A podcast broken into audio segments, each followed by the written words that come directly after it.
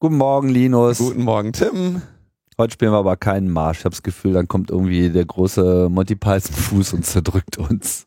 Kommen wir nun zu etwas völlig anderem.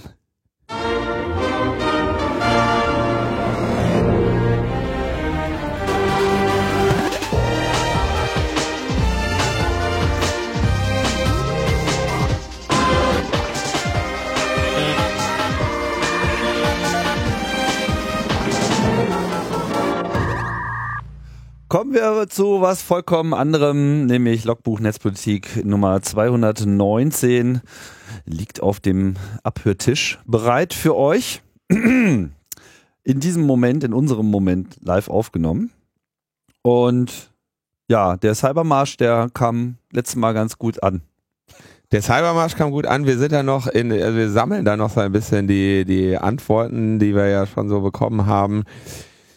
Es gibt da, äh, es werden ähm, Ähnlichkeiten zu anderen Stücken festgestellt, die äh, historisch doch dann durchaus älter sind. Ähm, oh, wir werden, wir werden dem noch ein bisschen haben. nachgehen. Ja, die werden nicht, dass sie da kreativ sich äh, bedient haben. da kommt doch dann gleich das Bundeswirtschaftsministerium und sendet den Spezialberater. Aber was ich, was ich sehr schön, naja, andererseits kannst du natürlich auch sagen, dass das äh, gegenüber dem Bundesrechnungshof, dass das natürlich gut ist, wenn du Geld sparst, dadurch, dass du halt einfach was nimmst, was schon mal da war. Schon mal da war, ne? Ist ja. ja eh so, Militär ist ja eh so, man nimmt sich was, was schon mal da war, ne? Land. Wir müssen aufhören mit diesen Militärwitzen. Das ist so schwierig. Ne? Aber was, die, was tatsächlich die Leute, die Gemüter erhitzt hat, war die Frage, handelt es sich hier um einen Vier-Viertel-Takt oder um einen Sechs-Achtel-Takt? Und es gab, ähm, es gab, ähm, also Kommentar jetzt eindeutig vier Viertel, wie kommt, wie kommt man denn da auf sechs Achtel? Und ähm, ich habe jetzt gerade noch eine Mail bekommen, die möchte ich mal ähm, vorlesen, weil das ist jemand, der, äh, der hat recht, ja. Immer oder wie? Äh, nee, in diesem Fall zumindest. Eigentlich so. melde ich bei, mich bei solchen Dingen nicht gleich zum Klugscheißen, aber da ich selber solche Musik beim Bund gemacht habe, kann ich gerade nicht anders. Also, der Cybermarsch ist ein Konzertmarsch. Die sind in der Regel im Zweivierteltakt geschrieben, nie in Vierviertel, das macht man nur bei Parade- oder Trauermärschen.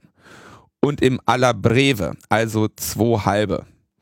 Dein Informant, also ich hatte ja äh, ähm, jemanden zitiert, der äh, das Ding zunächst für einen Viervierteltakt gehalten hatte.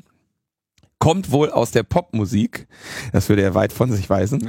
Äh, da gibt es den Viervierteltakt häufiger. Tatsächlich wird dieser Marsch aber im Sechsachtel geschrieben worden sein. Warum? Das ist eine Feeling-Sache. Im Sechsachtel bildest du zwei Dreiergruppen von Achteln und lässt jeweils die zweite Achtel weg. Oder jeweils die zwei Achtel weg. Setzt du diese Gruppen zu einem Takt zusammen, hast du Achtel, Pause, Achtel, Achtel, Pause, Achtel. Dann kommt der nächste Takt. So entsteht ein irrer Drive in der Rhythmusgruppe und das Stück wird dadurch fortgetragen und beschwingt.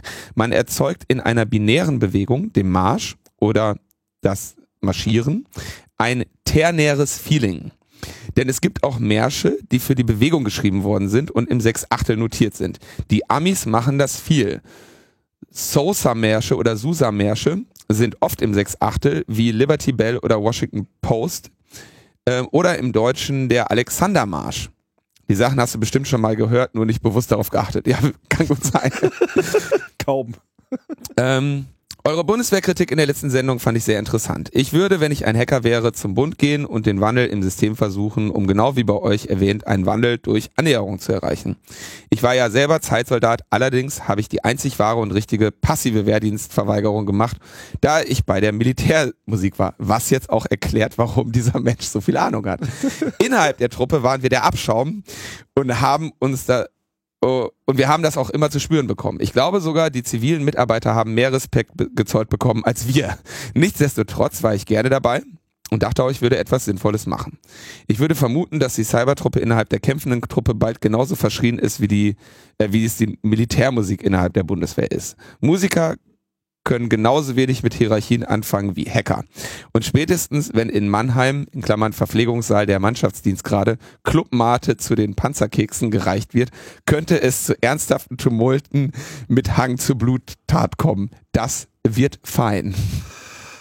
Ja, die Mail haben wir aber auch mal in, in, in Gänze vorgelesen. Fantastisch. Also, dass, also dass, dass, dass die Musiker da jetzt äh, so, so, so ein schwaches soziales Standing haben, das überrascht mich jetzt ehrlich. Hätte ich auch gedacht, das sind dann die einzigen, die noch irgendwie ein bisschen positive PR machen. Ja, und die vor allem auch mal so ein bisschen im Ruf stehen, da so das Urkonservative äh, durch die Säle zu tragen. Aber das äh, wird dann wahrscheinlich dann doch ein bisschen anders bewertet. Also danke Moritz für dieses Feedback. Ich werde jetzt einfach mal zur allgemeinen Policy machen, dass ich bei sowas, bei E-Mails dann den Vornamen nenne oder das Pseudonym, was oben steht, aber keinen Nachnamen. Es sei denn, steht jetzt nichts dabei. Es sei denn, steht explizit dabei, das Ja. nicht. Wir haben also ein Opt-out-Verfahren hier. Genau, äh, jetzt no privacy by default. Oder Half-Privacy by Default. ähm, genau, so viel, so viel dazu. Ich Vielleicht noch ganz kurz. Ich habe mich mit mehreren Bundeswehrsoldaten in letzter Zeit über diese Bundeswehrgeschichte unterhalten und äh, gerade auch gestern ein sehr beeindruckendes Gespräch mit jemandem geführt, der ähm, insgesamt also äh, über 500 Tage im Auslandseinsatz war ähm, in Irak und Afghanistan unterwegs und was ähm, was die Leute da so ähm, mitmachen müssen, ist echt ähm, eine ernsthafte Geschichte. Insofern ähm, möchte ich da jetzt nicht irgendwie jemandem zu nahe treten, wenn wir uns über die gesamte Idee der Bundeswehr äh, lustig machen. Also Ähm, zumindest die gesamte Idee der Cyberware. das, die Idee der Cyberware vielleicht, also ich möchte auf jeden Fall, glaube ich, man muss da irgendwie die Trennung finden zwischen sich über diese Institution lustig machen und über, die- über die Menschen, die da teilweise echt einen Scheiß mitmachen müssen, der äh, weit über alles hinausgeht, was man sich irgendwie vorstellen kann als Normalsterblicher, äh, zu dessen Schutz diese Leute unterwegs sind. Insofern äh, möchte ich da jetzt nicht irgendwie Genau, sei, sei es jetzt durch konkrete Einsätze mit Gefährdung des äh, eigenen Lebens. und dessen von Kameraden, Ja. äh, die dann da auch mal Oder auch nur die totale Langeweile von, von Rekruten, die irgendwo im Kosovo eingesperrt irgendwie da Präsenz absetzen, aber im Prinzip nicht viel zu tun haben und Däumchen drehen und Podcast hören. Disziplin und Skatspiel. Und da, da wir ja wirklich hier wirklich zu allem Eine irgendwie- Meinung haben. Na, ja, nicht, ja, nicht nur, also wir haben vielleicht äh, zu allem eine Meinung, aber noch besser ist, es zeigt sich eigentlich, es, wir können noch so absurde Themen anschneiden. Es findet sich in der Hörerschaft immer ein Experte, der es deutlich besser Cool. weiß und da einfach Einblicke hat. Äh, insofern. Das ist äh, cool. Freut, also ich ja, freue mich immer, wenn, man- ich, wenn man äh, solche auch. Nachrichten kriegt. In- das in- gerne. Insbesondere so aus der Ferne. Es ist ja, Ja. auch äh, keine Neuigkeit, dass Podcasts insbesondere bei äh, Expats oder halt auch solchen Expat ist ja an der Stelle nicht der richtige Name, aber halt so Leute, die im Ausland weilen müssen und so ein bisschen äh, Ar- Armut an Sozialbezug äh, zu ihrer gewohnten Kultur haben. Und ich glaube, nichts vermittelt kulturelle Nähe zu, zur Heimat so, so sehr wie ein Podcast. Meinst du, wir sind hier so ein Heimatpodcast? Das, also es gilt für alle Podcasts. nicht- Also ich habe tatsächlich nicht- schon in, in, den, in den entlegensten Orten der Erde äh, Logbuch Netzpolitik-Hörer getroffen. Ja, Ähm, ja, jüngst Gruß. auch wieder, ne? Genau. Ich bin übrigens äh, die Tage in äh, Oxford, einen Tag, falls jemand am 3. Mai äh, Zeit hat. sowas mache ich ja in der Regel nicht. Das ankündigen. Aber okay, Ja, das muss man ja ankündigen, wenn man dann nur nur. einen Tag da ist. wenn man nur einen Tag da ist. Genau, mach ich noch einen kleinen Link, äh, darauf fällt mir jetzt gerade so nebenbei noch ein. So, dann haben wir einen, einen äh, relativ wichtigen Kommentar von äh, Michael Kreil, dessen, ähm, dessen Projekt wir in der letzten Woche behandelt haben, der einen wichtigen Punkt bringt und ähm, ich hab, der mir nicht so klar war. Er sagt, Vielleicht sagst du erstmal, welches Projekt wir behandelt haben. Ah ja, genau, Und da ging es also um äh, Michael diese- Kreil natürlich auch schon mal zu Gast war, haben wir auch schon Das hab ich erwähnt. auch schon gesagt. Erwähnen wir nochmal. Michael Kreil, ähm, Datenjournalist, inzwischen bei dem Tagesspiegel-Team, das äh, letzte Woche diese drei Analysen zur, zu AfD-Twitter-Accounts zusammen mit Netzpolitik.org veröffentlicht hat. War so eine äh, Zusammenarbeit hauptsächlich von Markus Reuter und Michael Kreil und eben dem großartigen äh, Team, das Michael um sich rum hat, Lisa Charlotte Rost und wer da so alles äh, bei ist. Lisa Charlotte hatte ich, glaube ich, auch erwähnt, dass sie einen Vortrag beim Kongress gehalten hat, der Data Point Walks into a Bar, ähm, der natürlich hier nochmal empfohlen sei. Genau, die wiesen also darauf hin, dass ich ja kurz gescherzt habe, dass man den, sei, äh, äh, den Zugang zu seinem Twitter-Account spenden kann, damit sie eben diese API-Limits von Twitter irgendwie über, äh, äh, umgehen können oder großzügig auslegen können. Mhm. Und ähm, dabei habe ich aber habe ich den Vergleich zu diesem Twitter-Counter gezogen, der ähm, bei Boris Becker eben dazu geführt hat, dass er äh, auf einmal ne, sich gegen die, äh, also dass, dass sich türkische Hacker seiner äh, seines Accounts bemächtigt haben. Logbuch Netzpolitik berichtete. Was ich nicht erwähnt habe, ist, dass ähm, dieses Team, äh, dass du also einen Twitter-Token in unterschiedlichen Zugriffsebenen und Tiefen haben kannst. Also wenn du so einen Authentication Token hast und den quasi beantrag, also den gerade austeilst, dann steht dort, du wirst jetzt dieser Applikation erlauben, Folgendes zu tun. Und sowas wie deine Timeline lesen, ähm, Nachrichten, Tweets posten, direkt Messages lesen und schreiben oder so. Da gibt es also ein, ein rechte Konzept, das sich in diesem Token abbildet. Und ähm, es kann also sehr gut sein, dass die eine oder viele solcher äh, viral auf Viralität aus abzielender Applikationen wollen natürlich auch twittern, weil sie für sich selber werben wollen. Und ähm, diese äh, Data Also nicht unbedingt immer automatisch, aber zumindest so, dass der User dann sagt, und jetzt will ich es auch noch twittern sie und dann macht dann die App das eben so, ja genau. Aber Data Science and Stories haben also einen äh, ähm, wollen Access Tokens haben, die lesen können und nutzen die nur zu diesem Zweck. Und hier steht dann nämlich, this application will be able to read tweets from your timeline and see who you follow. It will not be able to follow new people, update your profile, post tweets for you, access your direct messages, see your email address or see your Twitter password. Also sie haben das Minimalkonzept, äh, was sie äh, brauchen für das, was sie hier tun. Und äh, Michael hat äh, freundlicherweise nochmal darauf hingewiesen, dass sie nur Read-Only-Tokens haben und keine Tweets absenden und weist nochmal kurz darauf hin, dass es eben unter https token.dsst.io Data Science and Stories.io ähm, die Möglichkeit gibt, diesen Token zu spenden und das dauert äh, nicht lange und tut nicht weh.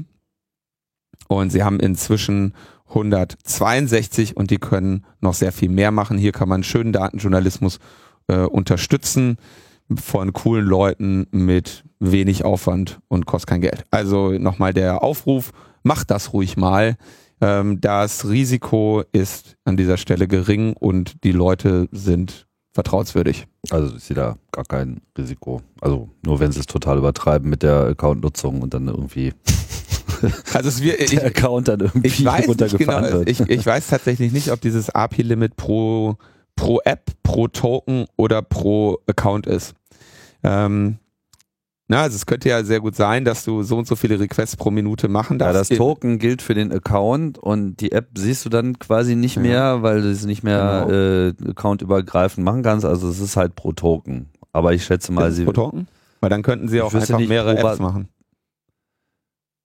Naja, du brauchst halt trotzdem Erlaubnisse sozusagen. Ja, sie könnten jetzt hier sagen, irgendwie mit deinem Account kannst du hier zehnmal äh, klicken nicht, und so weiter. Ja, dann würden sie aber nicht. wahrscheinlich von Twitter relativ schnell auf den Sack. Äh, ja, das kann alles sein. Ähm, egal. Ich habe Also, das jetzt mal auf jeden mal. Fall äh, gemacht. Jetzt sind wir bei 162. Mal gucken, wo wir nach Veröffentlichung dieser Sendung plus acht Stunden liegen. Ent, enttäuscht uns nicht. Wir haben Datenjournalisten Genau. an dieser Zahl dran. Wir wollen eine schöne Kurve Wir wollen eine schöne Kurve. sonst, sonst kommen wir uns wieder unwichtig vor. Uns hört keiner mehr zu. Und So. wenn, dann machen sie nichts, wenn wir was sagen. Hm, Wenn es schon nicht protestiert und die Regierung stürzt, dann macht doch wenigstens Twitter-Tokens auf. genau. Wo warst du? Als Michael Kreil ein Token braucht.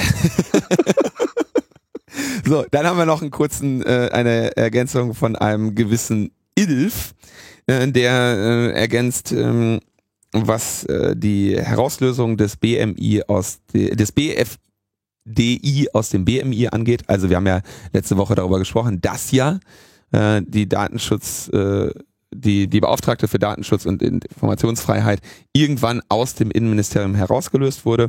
Und Ilf äh, stell, äh, ergänzt die die BFDI wurde zwar aus dem BMI rausgelöst, aber nur weil EU-Recht das vorschreibt und der EuGH Deutschland verurteilt hat.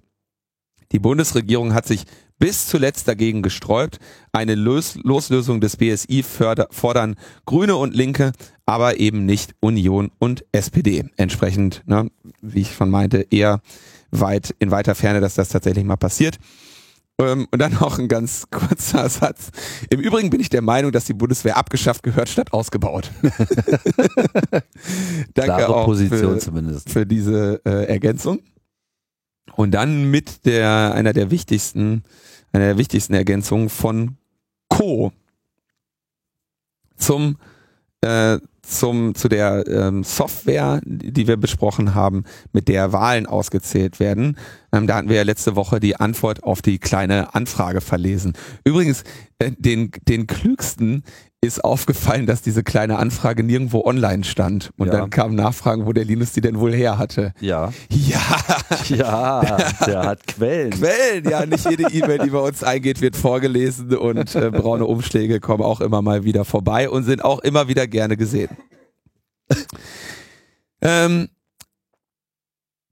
der Einsatz der Software in der Wahl in den Niederlanden ist und war sehr eingeschränkt. Äh, Zitat übersetzt aus dem Brief des Ministers. Also das nimmt darauf Bezug, dass ja in der kleinen Anfrage geantwortet wurde, in das Verbot wäre nicht aufrechterhalten worden und diese Software sei in den Niederlanden eingesetzt worden. Das stimmt faktisch erstmal, aber er, man muss eben dazu sagen, dass es sehr strenge Einschränkungen gab, wie diese Software genutzt wurde und darüber ist hier die äh, das äh, die der Wahlleiter oder wer auch immer da die kleine Anfrage beantwortet hat ähm, hinweggegangen.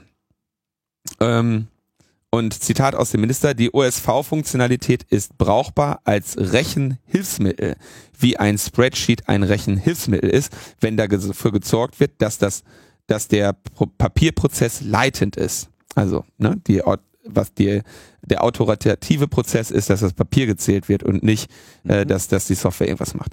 Die Wahl hat vier Stufen. Die Wahl ins Wahllokal, etwa 1000 äh, davon gibt es, 10.000 davon gibt es im ganzen Land. Dann geht's zum Hauptwahllokal, das äh, befindet sich auf Gemeinde- oder Stadtebene. Dann zum Wahlkreis, wie etwa wie die Provinz. Und dann zum nationalen Wahlrat. Die Stimmen werden manuell gezählt im Wahllokal. Das Papier äh, wird für alle Wahllokale im Hauptwahllokal mit der fraglichen Software reduziert zu einem einzigen Resultat und auf Papier zum Wahlkreis gebracht, wo es wieder genauso reduziert wird. Ja, also das ist so einen mehrstufigen Aggregationsprozess. Aber die Resultate pro Partei werden in allen Stufen noch einmal manuell ohne die Software berechnet und die Zählung ist leitend. Vorbedingungen. Das Hilfsmittel darf nur auf Computern benutzt werden, die nicht mit dem Internet verbunden sind. Für alle Stufen gilt das Vier-Augen-Prinzip. Jede Stufe wird mit der Hand eingeführt, also keine elektronischen Datenträger. Noch ein Zitat. Der Prozess ist die Summe der Stimmen. Äh, ah, der Prozess zu der Summe der Stimmen muss transparent und kontrollierbar sein. Ne? Dann verlinkt ist eben der Brief des Ministers über die Benutzung der Software auf Niederländisch und die Untersuchung von Fox IT äh, dieser äh, Software auch auf Niederländisch. Und ähm, ja, vielen Dank. Das ähm, ich bin ganz vorsichtig, aber ich glaube, der, die Person, die diesen Kommentar verfasst hat, ist auch äh, niederländische Muttersprachlerin und ähm, hat hier mal wieder offenbar sehr viel Ahnung. Vielleicht könnte das ja sogar jemand sein, der sich da genau mit auseinandergesetzt hat. Ähm, auf jeden Fall beides nochmal hier verlinkt und ähm, auch eine wichtige Ergänzung, dass äh, die eigentlich natürlich auch nochmal zu dieser kleinen Anfrage gegeben werden müsste. Ja, schöner Trend, dass jetzt unsere Themen auch wirklich über mehrere Sendungen hinweg weiter angereichert werden. Das äh, hatten wir so zuletzt auch nicht so in dem Maß. Aber vielleicht liegt es auch nur an uns, dass wir uns das Feedback genauer anschauen und mehr in die Sendung tragen. Das ist wahrscheinlich Ja, kein, schlechte, kein schlechter Move. ja, das machen wir jetzt öfter. So, Ja. Und Wa- dann? was wir ja eigentlich mal machen könnten, wäre ähm, die Polizei schützen. Ja, die, die steht nämlich, äh, die, die steht unter äh, Überwachung, wie es äh, den Anschein hat.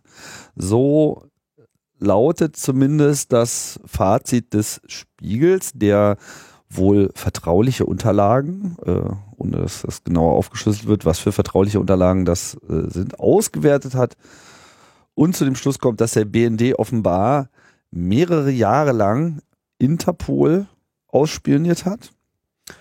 Ähm, nicht nur die Zentrale, die in Lyon in Frankreich sitzt, sondern auch Verbindungsbüros, unter anderem Österreich, Dänemark, Belgien, Griechenland, Spanien, Italien, USA wird da vor allem genannt, aber das zieht sich wohl über den kompletten Erdball. Und auch nicht nur Interpol war hier das Ziel der Operation, sondern wohl auch Europol. Das ist dann quasi der EU angegliedert und auch sonstige nationale Polizeidienststellen. Sprich, hier sieht es so aus, als ob der Nachrichtendienst sich vor allem Interpol angeschaut hat. Und man vielleicht nochmal kurz erwähnen, was Interpol eigentlich ist. Offiziell ist es ein Verein tatsächlich. Verein zur Stärkung der Zusammenarbeit nationaler Polizeibehörden. Da sind dann Staaten Mitglied, ähm, sitzt halt in Frankreich. 190 Mitgliedstaaten sind dabei, also es ist schon eine recht globale äh, Geschichte. Kann euch jetzt nicht im Einzelnen aufzählen, wer da äh, vor allem nicht dabei ist, das weiß ich nicht. Und es gibt da wohl auch irgendeine Kommission, die sich ein paar Mal im Jahr trifft und äh, die Arbeit natürlich überwacht, weil, ne, gehört sich ja so. Wissen wir ja auch, wie gut das funktioniert. Also zumindest bei den Nachrichtendiensten in Deutschland. Ne. Das ist natürlich jetzt auf mehreren Ebenen sehr interessant. Ne? Also zunächst einmal, dass natürlich der Nachrichtendienst überhaupt die Polizei selbst auch nochmal als Informationsquelle äh, absaugt. Gut, Insider mögen hier vielleicht nicht überrascht sein, aber es ist halt immer schön überraschend, wenn man das dann auch mal so äh, vor die Nase gehalten bekommt. Zumal ja nun ausgerechnet in Deutschland die Tätigkeit der Nachrichtendienste und die Tätigkeit der Polizei, zumindest auf dem Papier, eigentlich ja strikt getrennt sein soll. Das betrifft natürlich, höre ich jetzt schon die erste Ausrede wieder, äh, vor allem äh, die deutschen Nachrichtendienste und die deutsche Polizei. Ja, da ist ja ein, ein Erbe und eine Lehre auch aus der Zeit des Nationalsozialismus, wo man halt diese Trennung eben nicht hatte und damit natürlich die Bevölkerung viel mehr in die Mangel äh, nehmen konnte und ja auch extrem in die Mangel genommen hat. Und das wollte man dann eben nicht mehr haben. Drum wurde es ins Grundgesetz geschrieben, dass das eben nichts miteinander zu tun haben darf. Äh, inwiefern wir das in den letzten 50, 60 Jahren äh, dann auch mal so durchgehalten haben, steht natürlich auf einem anderen Blatt Papier. Überwachungsmaßnahmen waren offenbar E-Mail, Telefon und Fax. Auch nicht tot zu kriegen. Ja, das äh, waren hier wohl diese Lektoren, sprich mit anderen Worten, aus welcher Überwachungsquelle auch immer wurden eben solche Datenströme abgegriffen und überwacht. Zu welchen Schlüssen hier irgendjemand gekommen sein mag, unklar. Ähm, auf jeden Fall ein ähm, erstaunliches Treiben. Weitere Details sind jetzt so noch nicht bekannt. Wir beziehen uns hier auf eine Vorabmeldung des Spiegel und das Ganze wird im nächsten gedruckten Heft dann wohl etwas ausführlicher beleuchtet. Mal gucken, wie äh, dick die dann da auftragen. Ähm, Unbestätigt ist, dass äh, die Regierung vorhat, diesem Treiben durch eine Erhöhung des BND-Budgets äh, Einhalt zu gebieten. das ist ein reines Gerücht. oh Mann, ey. Ja, also sehr viel mehr kann man dazu jetzt, äh, zumindest jetzt mit unserer Nachrichtenlage, äh, nicht sagen. Weiß nicht, ob dir da noch was zu einfällt? Oder fällt dir da schon nichts mehr zu ein? Mir fällt da nichts mehr zu ein. Ne? Also damit Gut, ich meine, meine, ist schon gut, dass ihr, also Interpol sollte tatsächlich auch jemand kontrollieren. Aber ob das jetzt ausgerechnet der BTE, äh, der, der, der BND, ähm, sein sollte. BND sein sollte, weiß ich jetzt auch nicht. Ja, das ist äh, fraglich, ne? Das ist fraglich. Ja. Und was war noch? Ja, du, äh, es gab einen große, große Tumult ähm, über diese Uber-Geschichte. Ach ja, genau. Also ich nehme das jetzt einfach mal zur Kenntnis, wie wir kurz lachend darüber hinweggehen, wie der BND Interpol aushört und als nächstes mit irgendeiner iPhone-App auseinandersetzen. Ich nehme das mal, äh, ich nehme das mal als äh, genau zur Kenntnis. Die, also das musst du mir jetzt mal genau erklären. Ähm, die Geschichte ist, Uber hat Leute getrackt, auch wenn sie die App deinstalliert hatten. Das ist so das, was so ein bisschen gekreist hat, so als Kurzmeldung auf Twitter. Wo man denkt, boah, krass. Also bei Uber denkst du ja auch vor allem erstmal so an Location-Based Tracking, ne? Und vor allem auf dem iPhone. Auf dem iPhone, das geht ja wohl. Geht ja wohl gar nicht. Das geht ja wohl gar nicht. Genau. Und was, Aber wa äh, wa wa warum sollte das nicht funktionieren? Erstens, weil du ja die App deinstalliert hast und ähm, dann sollte ja auch alles weg sein. Ne? Also es sollte ja alles, es, das sollte ja wirklich nicht gehen.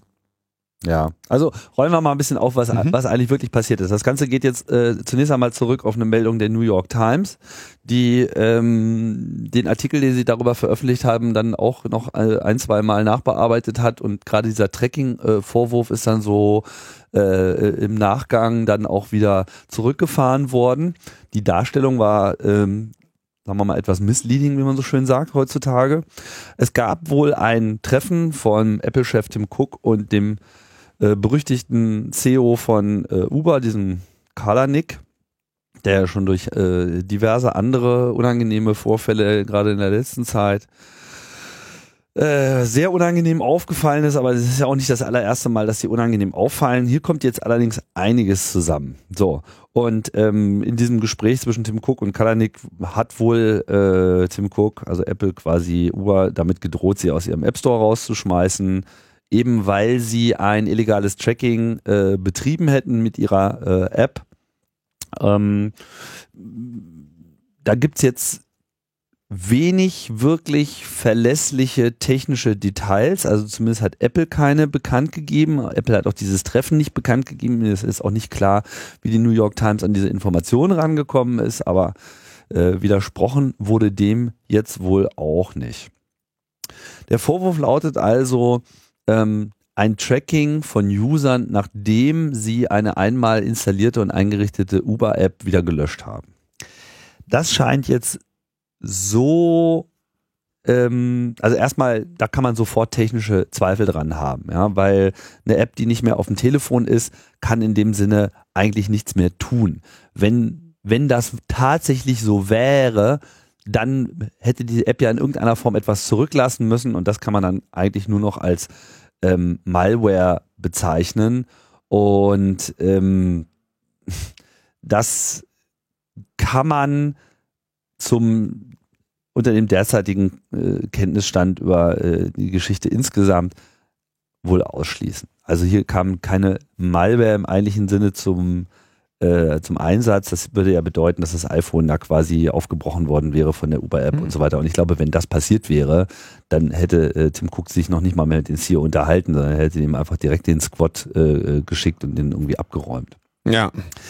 Worauf das Ganze aber jetzt ein Licht äh, wirft, ist, äh, was Uber so an sich macht, weil das hier ein Tracking stattgefunden hat, das äh, ist, ähm, ja, das kann man als bestätigt wohl ansehen. Und das Ganze geht wohl darauf zurück, oder unter anderem darauf zurück, dass es äh, dass natürlich auch Uber mit diversen Betrugsszenarien äh, zu tun hat. Zum Beispiel wurde in äh, China, in anderen Ländern wohl auch, 2014 gab es so ein weit verbreitetes Betrugsszenario, in dem Uber-Fahrer äh, sich einfach so zusätzliche iPhones noch geholt haben, sich da irgendwelche äh, neuen Apple-IDs eingerichtet haben, die Uber-App installiert haben und sich dann quasi selbst bestellt haben. Weil es nämlich für viele angenommene Fahrten dann äh, Boni gab und sie sozusagen über diesen Weg versucht haben, Uber äh, quasi selber dann nochmal zu bescheißen. Und um das zu verhindern, hat Uber wohl offenbar Wege gesucht, wie sie, ähm, während die App noch da ist, einen Fingerprint anlegen. Also quasi so eine so einen Datenstring äh, generieren auf Basis vorgefundener Informationen auf diesem Telefon, dass selbst wenn das Telefon danach platt gemacht wird, neu installiert wird, die Uber-App neu installiert wird, ein ganz neuer Account da ankommt, dass man trotzdem erkennen kann, hör mal, das ist doch hier dieses Telefon, das war doch vorhin schon da und das hat jetzt irgendwie alle paar Stunden hat das irgendwie einen neuen Account.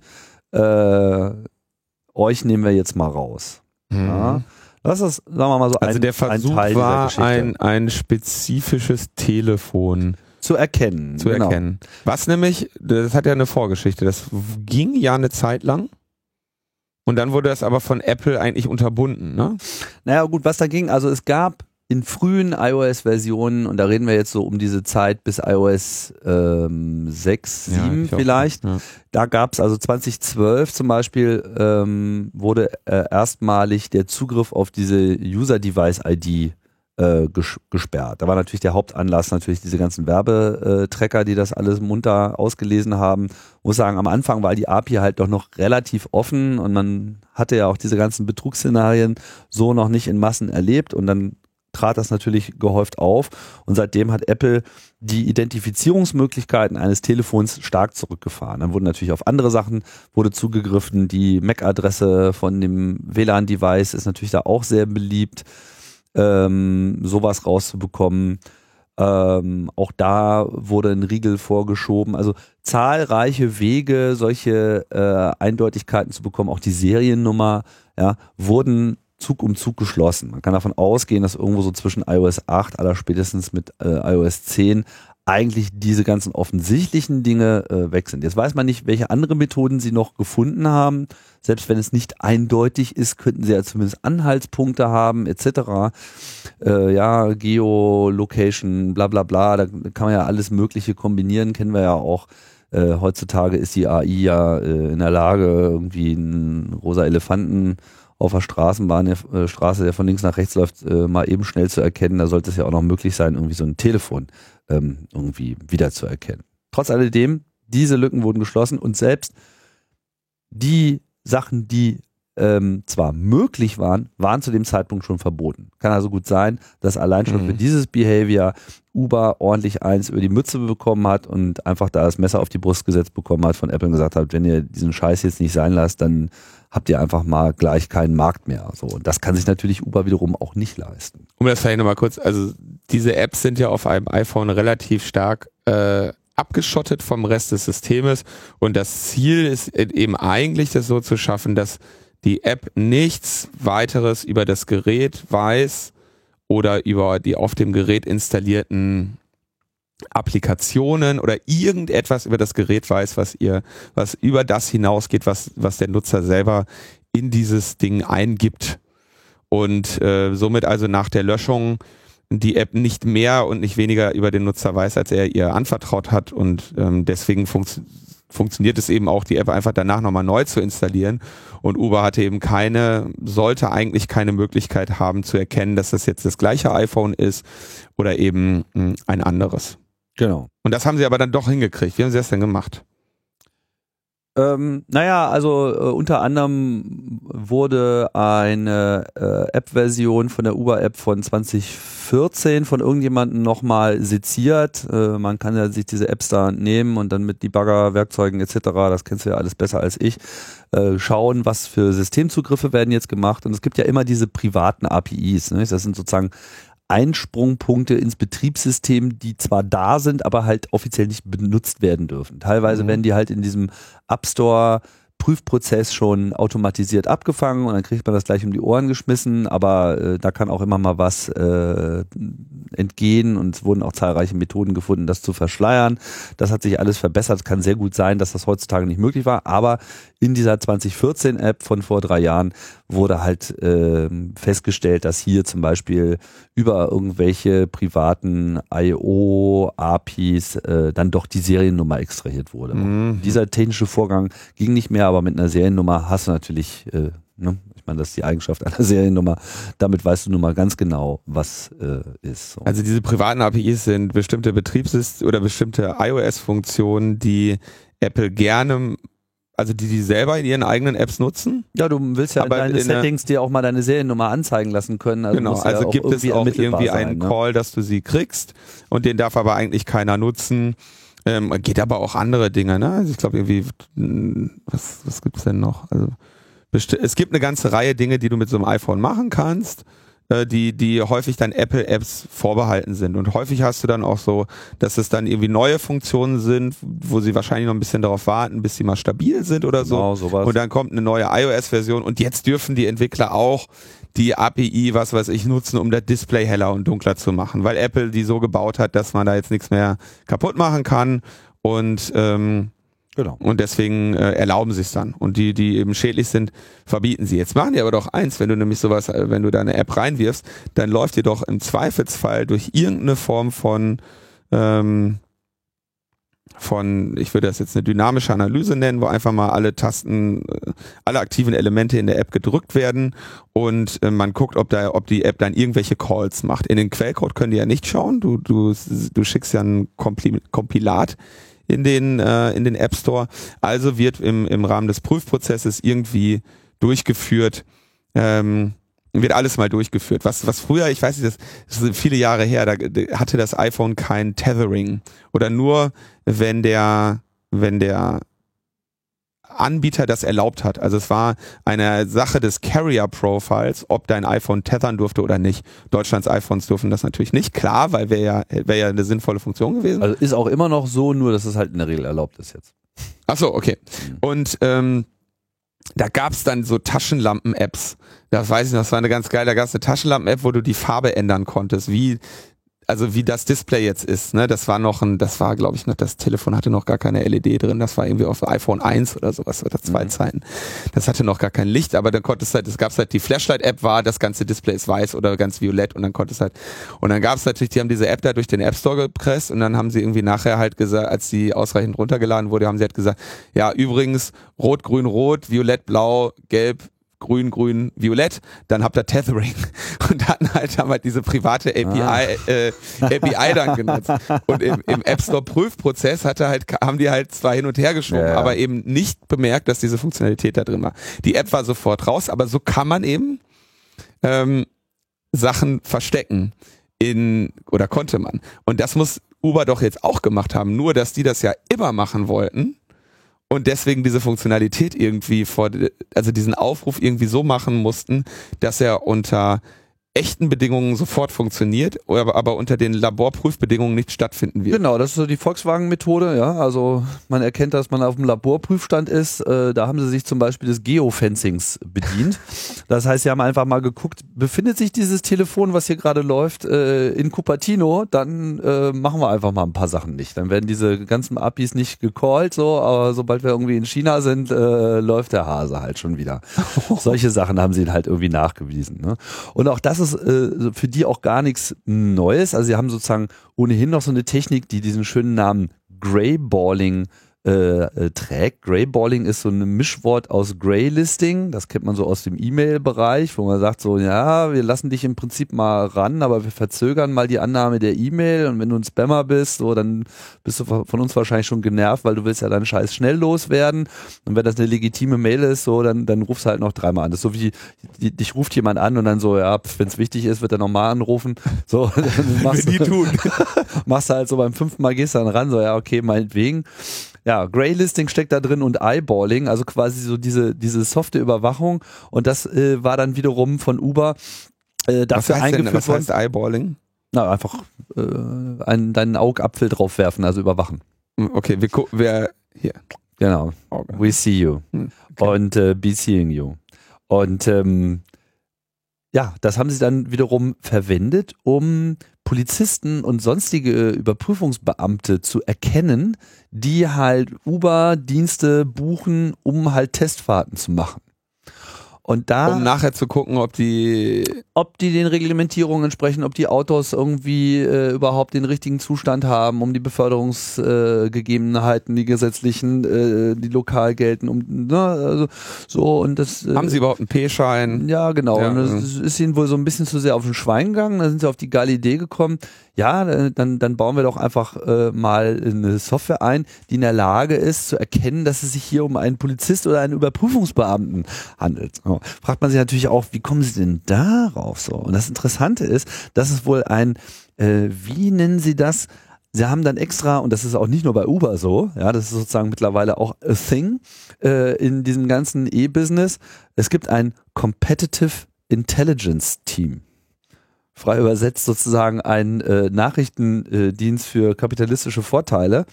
äh, das sich quasi explizit darum gekümmert hat, auch die entsprechenden Informationen zusammenzusammeln. Das heißt, sie sind dann losgegangen, haben die Beamten äh, ausspioniert, haben rausgefunden, wo ihre Büros sind und haben dann sozusagen auch an der Geobewegung und ähnlichen Metadaten, Kreditkartennummern, Handyseriennummern und so weiter, also Seriennummer hatten wir eben drüber gesprochen, auf dem iPhone schwierig. In der Android-Welt sieht das ja nochmal ganz anders aus. Ja, also da, da sind viele dieser Informationen und dieses Fingerprinting ist dort viel einfacher, zumal auch noch so sehr viele sehr alte Versionen dort äh, zum Einsatz kommen. Also das haben sie halt alles genommen und dann sozusagen festgestellt, so, hm, der hier gerade ein Taxi bestellt, ähm, ist wohl gerade so ein mit der und der Wahrscheinlichkeit ein Überprüfungsbeamter und dann kam halt keins oder ihm wurden irgendwelche angezeigt, die irgendwo auf ihn warten, aber die es gar nicht gab und äh, all solche Sachen. Ne? Also so ein bisschen äh, so, so diese Tar-Pit-Methode, ne? So, wir lassen dich mal hier irgendwie in so ein Teerloch reinstapfen und da wirst du dich dann schon irgendwie festfahren und während die anderen halt glücklich äh, normale Leute befördern, äh, bist du halt erstmal ausgeschaltet. Auch das mhm. kam äh, raus. Offizielle Sprachregelung bei Uber natürlich, ja, das ist, äh, ist ja total wichtig, diese Funktion zu haben, weil wir müssen ja unsere Fahrer beschützen, weil es wohl, und auch das kann ich mir ganz gut vorstellen, teilweise in manchen Ländern auch so Aufruhr gegeben hat, dass so Taxiunternehmen und andere Beförderungsdienstleister einfach total den Hass auf diese Uber-Ausbeutung hatten und dann äh, quasi so Mobs losgeschickt haben, die dann einfach Uber-Fahrer äh, äh, attackiert haben, also denen da richtig mit Gewalt äh, äh, und anderen äh, Dingen gedroht haben. Keine Ahnung, was da jetzt konkret abgelaufen ist, so habe ich das jetzt gelesen. Ähm, ja, um die sozusagen einzuschüchtern, nach dem Motto, äh, hier ubert ihr nicht mehr rum, sondern äh, hat sich ausgeubert und äh, ja, das ist unser Turf. Also so Mafia digital, das ist äh, hier offensichtlich, ne? So schönes Uber-Taxi haben sie da. Also solche Nummern. Und was äh, dieses Competitive Intelligence Team wohl auch äh, gemacht hat, ist, dass sie tatsächlich so in äh, Handyläden äh, rumgelaufen sind, sich angeguckt haben, was denn da gerade so die billigsten Telefone sind, die im Verkauf sind, haben sich dann die E-Mail-Nummern äh, notiert, also das ist die Identifikationsnummer der, der Telefone, die ja dann auch sagen wir mal, immer in so gewissen Ranges ausgegeben wird. Also hast du eine Nummer, hast du halt unter Umständen auch so einen kompletten Nummernblock. So weißt du, ah, das sind jetzt hier so die billigen Telefone du jour und die haben sie dann einfach mal komplett ausgesperrt, um einfach zu verhindern, dass die Beamten oder andere Gruppen sich einfach massenhaft die billigsten Telefone kaufen, um dann eben in massiver äh, Angriffsformation mit möglichst vielen Telefonen gleichzeitig da irgendwie Betrug zu machen oder eben auch ausspielen. Also ein, ein, ein War, den man sich irgendwie fast gar nicht vorstellen kann. Was dann am Schluss dieser ganzen Debatte, das ging im Netz natürlich dann hin und her und inwiefern ist denn jetzt hier die Security von, vom iPhone ein Problem oder was hat Uber jetzt wirklich gemacht, kam dann auch noch so Sachen raus, dass äh, Uber sich unter anderem dann auch bei äh, Third-Party-Intelligence-Dienstleistern, äh, also man merkt schon, so Nachrichtendiensttätigkeit ist mittlerweile einfach auch Business, ja. Da gibt es so eine Firma, die heißt Slice Intelligence und ähm, die hat einen Dienst betrieben, der hieß Unroll Me, der erstmal sehr kundenfreundlich äh, rüberkommt. Das ist so, wir helfen dir, äh, lästige Dienste loszuwerden, für die du dich irgendwann mal subscribed hast, aber wo du irgendwie überhaupt nicht mehr weißt, dass du da jetzt überhaupt einen Account hast und du willst den ganzen Scheiß irgendwie loswerden, Unroll Me. So, und dann haben Leute sich das irgendwie geklickt und dann haben die irgendwie äh, quasi Zugriff erhalten auf ihre Mailbox so nach dem Motto, ja, schau doch mal durch meine Mail, was da so für Bestätigungs-E-Mail, Receipts, tralala und so weiter sind. Ja, haben dann sozusagen eine Liste daraus generiert mit hier sind die Abmeldelinks für die ganzen Dienste, wo du offenbar mal einen Account gemacht hast oder dich auf andere Art und Weise angemeldet hast. Und dann kannst du halt schön raus. So kostenloser Dienst, aber wie das immer so ist mit kostenlosen Diensten, hat natürlich auch einen Pferdefuß. Der Pferdefuß in dem Moment, dass die angeblich anonymisierten Daten dann wiederum natürlich schön äh, als Usage-Szenario weiterverkauft werden und dann halt gerade so Anbiet äh, Nutzer von Lyft und also ein konkurrierenden mit Uber konkurrierenden äh, Dienst. Unter anderem ähm, dann quasi so als Datenwolke angeboten werden zum Kauf und da hat sich natürlich dann Uber auch bedient um dort halt wiederum auch ein Fingerprinting unter Umständen zu unterstützen. Das ist jetzt so der Bereich der Spekulation. Ich höre an dieser Stelle auch auf, weil es wird schon klar, äh, das ist wirklich ein scheißer Haufen, der, der, der, der, der, der riecht wirklich noch zehn Meilen gegen den Wind. Und abgesehen davon, dass diese Firma einfach einen unerträglichen, unakzeptablen Umgang schon mit den eigenen Mitarbeitern pflegt, äh, von den Fahrern und letztlich auch den Kunden, ähm, das übersteigt wirklich das Ausmaß der Vorstellungskraft bei Weitem. Das sind, also von denen hörst du echt nichts Positives, ne? Also sind halt einfach Arschlöcher. Ja. Wirft natürlich auch nochmal, wenn ich das nochmal aufbringen darf, auch äh, nochmal so Licht auf diese ganze Frage mit, wie geschlossen müssen eigentlich solche Stores sein? Ja. Äh, man hat immer diese Abwägung zwischen offen im Sinne von Marktmacht kann nicht ausgenutzt werden, jeder hat die Möglichkeit, einem Markt beizutreten und, und, und, und, und dort gleichberechtigt, mehr oder weniger gleichberechtigt äh, am gesamten wirtschaftlichen Geschehen teilzunehmen oder eben auch nur Zugriff auf das eigene Gerät ist natürlich auch nochmal so ein Aspekt. Auf der anderen Seite hast du natürlich diesen Security-Aspekt, der halt einerseits eine technische Security ist, wie sie ja hier auch durchscheint, ne? Zugriff auf identifizierende Merkmale etc. Aber eben auch so dieses, was passiert, wenn jetzt äh, App-Anbieter halt rogue gehen und einfach sich Schemata ausdenken, die jetzt durch so einen technischen Prozess so auch gar nicht mehr abzufangen sind, weil es einfach eine komplexe Gesamtmaterie ist und ein Gesamtverhalten äh, sich da abbildet, wo man einfach dann irgendwann sagt, hör mal, was ihr da macht, ist einfach nicht mehr im Interesse unserer Kunden mhm. und äh, wir drehen euch jetzt den Hahn ab und wir können euch halt auch den Hahn abdrehen, weil das erlaubt halt unser System. Ne? Und ja, das ist immer eine schwierige Abwägung in dieser ganzen äh, Debatte mit, was denn jetzt gerade mal wieder böse ist oder so. Äh, man sieht, dass Security, Marktkontrolle, Schutz Privatsphäre oder auch Schutz im weiteren Sinne sozusagen von Leuten, ähm, ja, alles so Dinge sind, die stark ineinander greifen und dass es sehr schwierig ist, klare Aussagen darüber zu fällen, was ist jetzt hier irgendwie evil oder nicht. Weil man jetzt natürlich schon sagen muss, dass, dass das, was Uber da getan hat, zu Versuch, einen Weg zu finden, Geräte zu identifizieren und irgendwie nach bestimmten Kunden zu suchen, ähm, heißt halt nicht, dass ihr die Uber-App hattet, sie deinstalliert und Uber euch weiterhin getrackt hat, wo ihr hingeht. Ne? Also das muss man schon auch irgendwie mal. Genau, das, das ist das eine andere Ebene von Mistbau und ähm, in der Android-Welt hättest du das wahrscheinlich so gar nicht gehabt, weil dich Android wahrscheinlich gar nicht so wirklich die Zielsetzung hat, dich vor vor einem der so, so einem UD ID äh, Fingerprinting irgendwie zu schützen. Ich, weiß ich nicht genau, gehe ich also aber auch, eigentlich. Also ich verfolge das nicht so genau natürlich, aber in der Android-Welt gibt es natürlich auch Release um Release mhm. immer weitere Schritte von Google, äh, Dinge dort Klar. auch dicht zu machen und auch der App Store wird sicherlich seinen Teil dazu beitragen. Aber hier sind halt zwei Probleme. Erstens traditionell hat das immer sehr lange gedauert und da war, waren sie immer late to the game auf der einen Seite und auf der anderen Seite hast du halt so einen Wildwuchs mit äh, der Android-Welt, wo halt einerseits äh, 85 Prozent der Leute überhaupt keine aktuelle Software haben, teilweise gar keine Software-Updates bekommen und ähm, was dazu noch kommt, dadurch, dass man eben im Prinzip ein Anführungsstrichen offenes System hat, dass natürlich auch andere App-Stores äh, mitgenutzt werden von anderen Anbietern, werden Telefone verkauft, die den Google Play Store vielleicht gar nicht haben oder nur als zweite Option etc. pp. Du schaffst es da nicht so einen Wächter zu machen, ne? Genau. Wenn selbst wenn du jetzt Google anfängt im Play Store darauf zu achten, dann äh, verklopst du die Dinge halt noch durch irgendwie 20 andere Stores, wo keiner mehr drauf guckt. Und ne? da gibt's dann äh, nicht so viel Oversight, weil die natürlich wiederum primär eigentlich ein Interesse daran haben, so viele Verkäufe zu tätigen mhm. wie irgendwie. Und bei Apple ist das halt ein Aspekt, aber der andere Aspekt ist halt, naja, aber wir wollen halt auch unsere Userbase irgendwie äh, schützen, weil. Ich würde aber jetzt auch, ich würde jetzt aber irgendwie Apple auch nicht irgendwie groß als irgendwie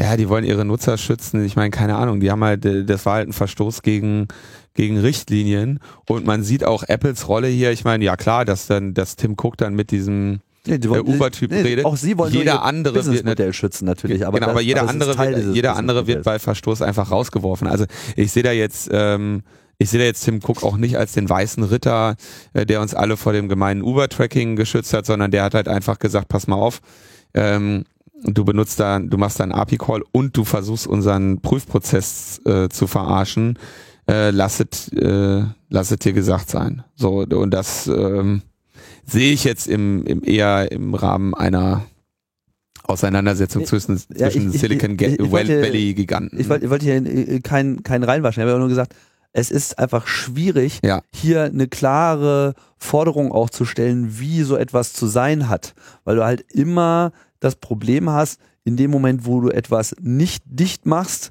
du halt damit auch Dinge öffnest, die einfach auch überhaupt Ja. null wünschenswert sind. Und, und, und da ist, glaube ich, auch noch keine wirkliche Lösung in Sicht. Das ist eine technische, wirtschaftliche, gesellschaftliche Gesamtkomplexität, wo wir, glaube ich, noch einige Jahre darüber diskutieren werden, aber jetzt nicht mehr in dieser Sendung. Richtig, denn jetzt diskutieren wir über Personalausweise und Aufenthaltstitel. So, so. Ja. Was ist da denn passiert? Ach ja, also das ist ja auch eine, eine lange und schmerzhafte Geschichte. 2007 kam, glaube ich, der elektronische Personalausweis.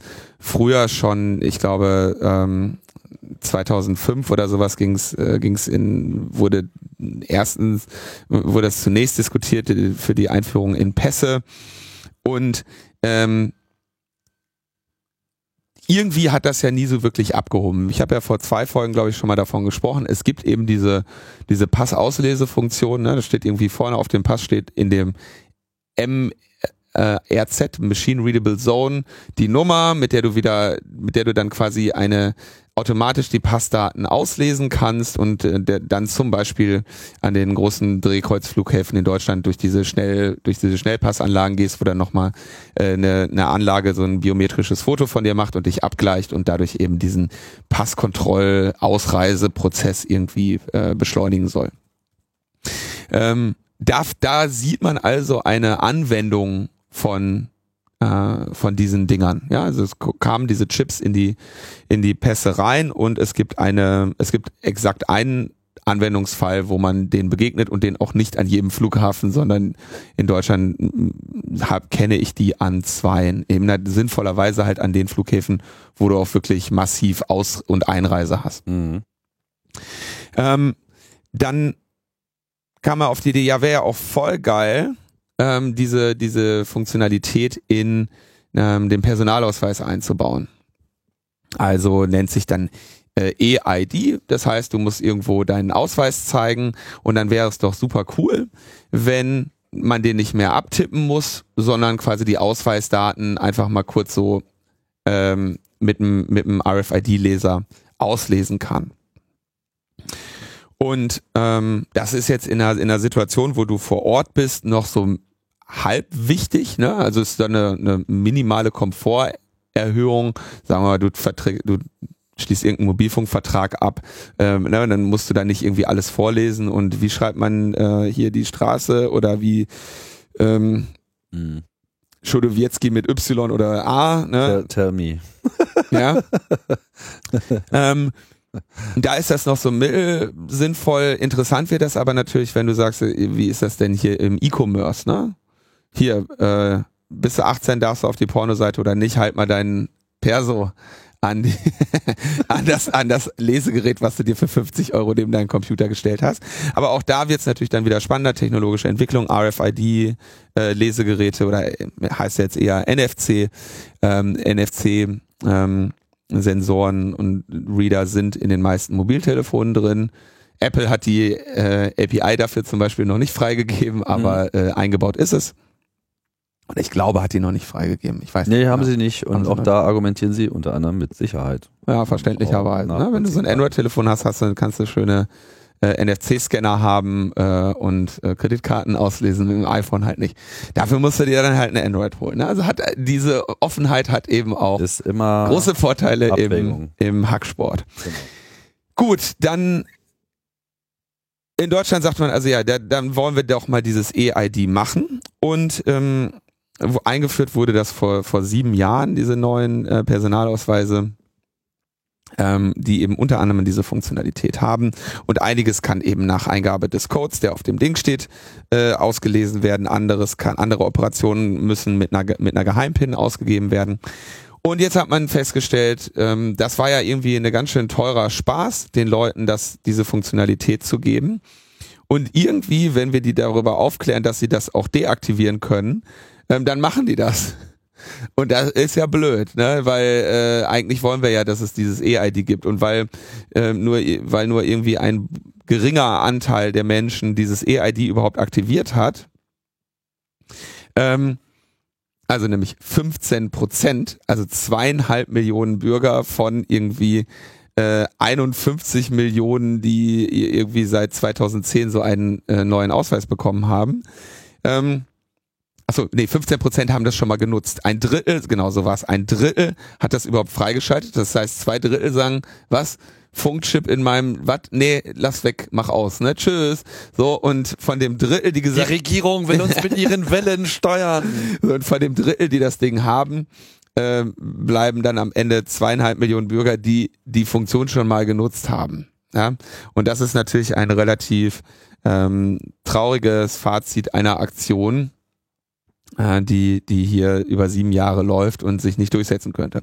Also was macht man? Man denkt sich, ja, das muss sich ändern. Wir müssen Anreize bieten, hm, dass die Menschen das nutzen.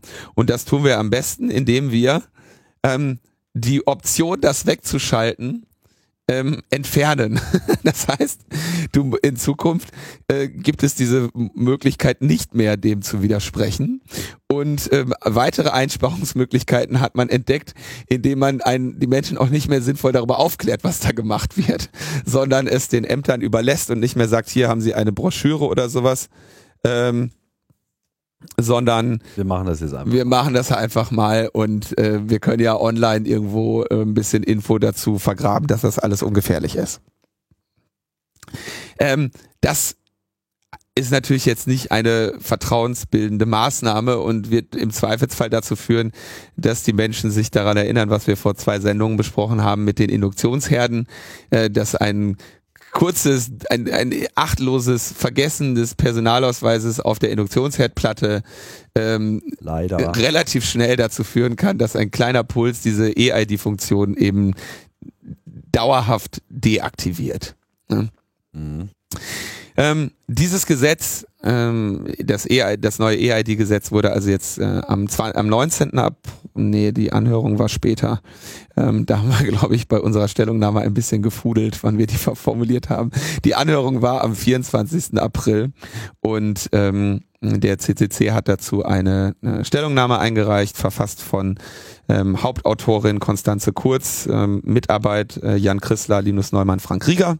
Ähm, Konstanze war auch am Montag bei der Anhörung und hat da so ein bisschen ähm, ein, ein bisschen äh, unsere Kritik an dieser zwangsweisen äh, Einführung vertreten, dass das ja nun wirklich nicht die vertrauensbildende Maßnahme sein kann. Wir haben, wurden außerdem gefragt, was es so für andere Verfahren hm, gibt, die äh, zu einer sicheren äh, Identifizierung oder Authentifizierung äh, in diesen Fällen äh, genutzt werden könnten, denn dieses EID-Verfahren ist ja mal wieder ein schöner deutscher Alleingang. Ne?